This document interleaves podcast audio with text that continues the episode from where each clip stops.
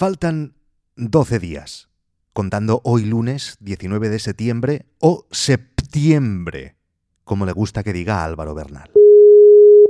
¿La Academia, buenas tardes? Hola, ¿qué tal? Hola. Em, una consulta. Em, ¿Verdad que a vosotros os da igual si digo septiembre o septiembre? Eh, bueno, a nosotros depende de a quién le pregunte. Así que 12 días.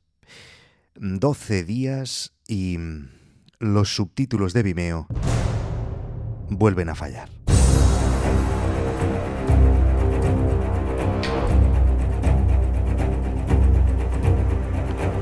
Os juro que había tenido alguna pesadilla en que justamente pasaba esto, porque, claro, tal y como se solucionó la primera vez el problema, mm, por arte de magia, de un día para el otro y sin darnos ninguna explicación coherente, pues eh, no me dejó nada tranquilo.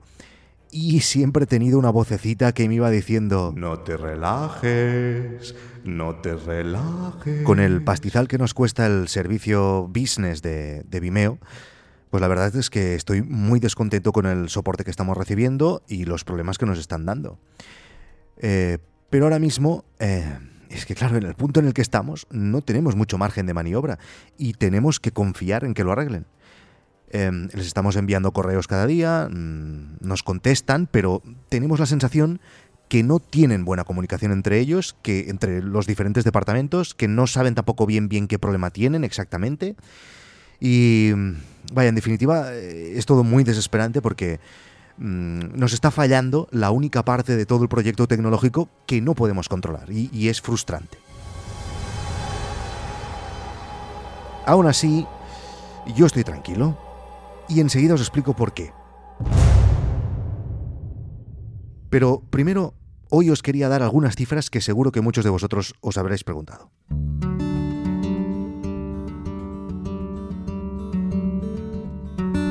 En algún episodio de No es asunto vuestro ya os he explicado que comencé el trabajo de encontrar documentales para Gaidoc bastante tarde que la razón era que mm, debido a algunas malas experiencias tecnológicas que había tenido con anterioridad, pues mm, hacían que, que, que, porque no me fiara de nada, ¿no?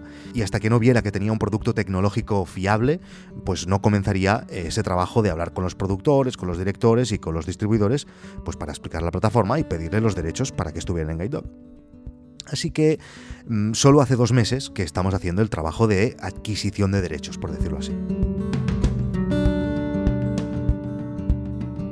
Durante estos dos últimos meses hemos valorado 536 documentales.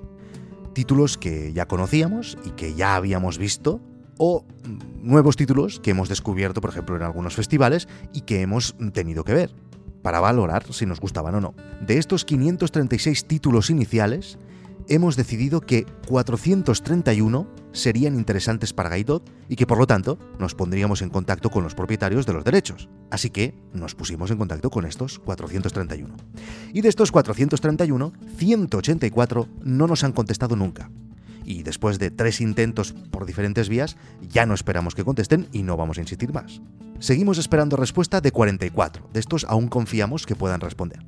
Estamos aún negociando con 96. 20 nos han dicho que no, que no les interesa estar en nuestra plataforma o que hay algo contractual, por ejemplo, que impide que hagamos un trato con ellos. 15 nos han dicho que tal vez sí, pero que volvamos a contactar con ellos en el futuro cuando la plataforma esté más rodada. Y 72 nos han dicho que sí, y esperad que ahí aún no acaba la criba.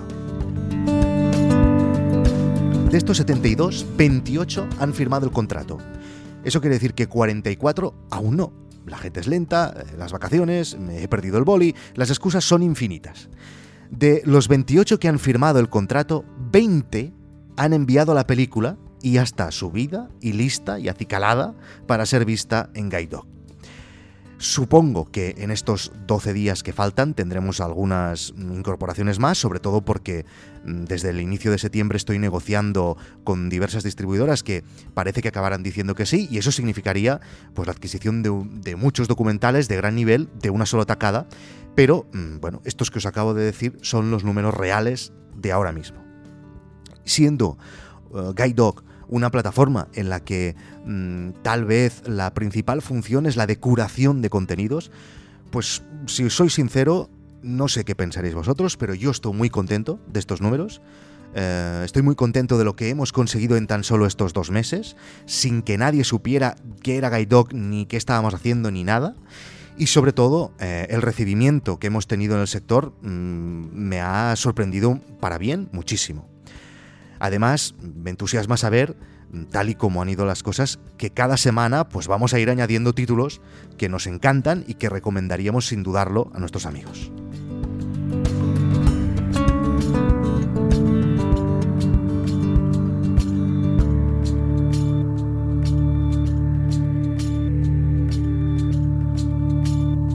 No te relajes. Volviendo al problema de Vimeo, eh, os decía que estoy tranquilo. Y estoy tranquilo porque estoy convencido que se arreglará en estos 10 días, porque es un fallo muy extraño de desincronización y antes funcionaban perfectamente.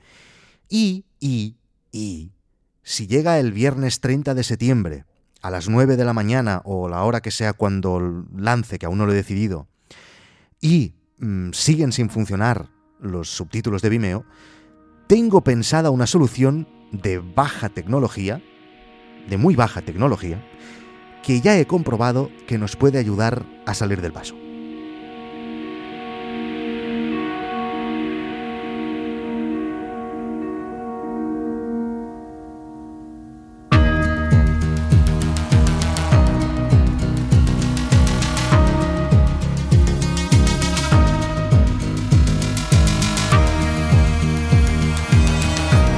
Cuando Neil Armstrong y Buzz Aldrin se disponían a abandonar la Luna para dirigirse a casa, sucedió un imprevisto que estuvo a punto de culminar en tragedia.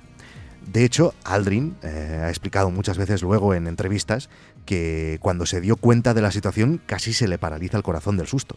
Y es que en el momento en el que se prepararon para encender los motores del módulo lunar, se percataron de que uno de los interruptores necesarios para hacer despegar el módulo se había roto. Y si no encontraban rápido una solución, estarían condenados a agonizar en, en la luna. Afortunadamente, Aldrin sacó un bolígrafo que llevaba en su bolsillo y tuvo la increíble suerte de que tenía el tamaño exacto para que encajara en el hueco del interruptor. Así restablecieron la función de los aparatos electrónicos y pudieron regresar sanos y salvos a casa.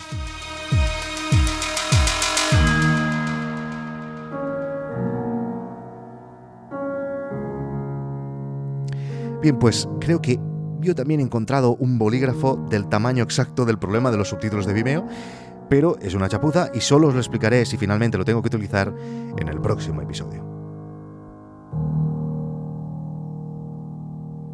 Ya sabéis que me encanta que me deis vuestra opinión sobre todo lo que acabo de explicar.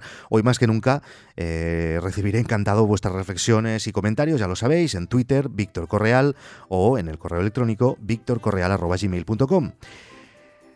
Nos vemos en siete días, en el que será el último episodio antes del lanzamiento de Gaito. Bueno, mm, eso tengo que pensarlo.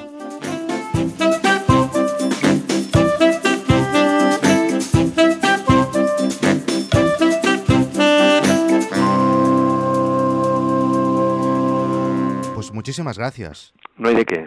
Por cierto, Sí. aún, aún tengo clavadito lo del acento del solo, ¿eh? Eh, bueno, eh, con respecto a eso sí le puedo decir una cosa. Y es que hay algunos académicos que siguen acentuándolo. Han dado orden a su, Ah. a su editorial y a sus correctores que, que cuando él acentúa un solo o un este, Mm. que hagan el favor de respetarlo. Y lo respetan. Por ejemplo, don Javier Marías. Ah, coño, entonces también lo puedo hacer yo, si lo hace don Javier Marías.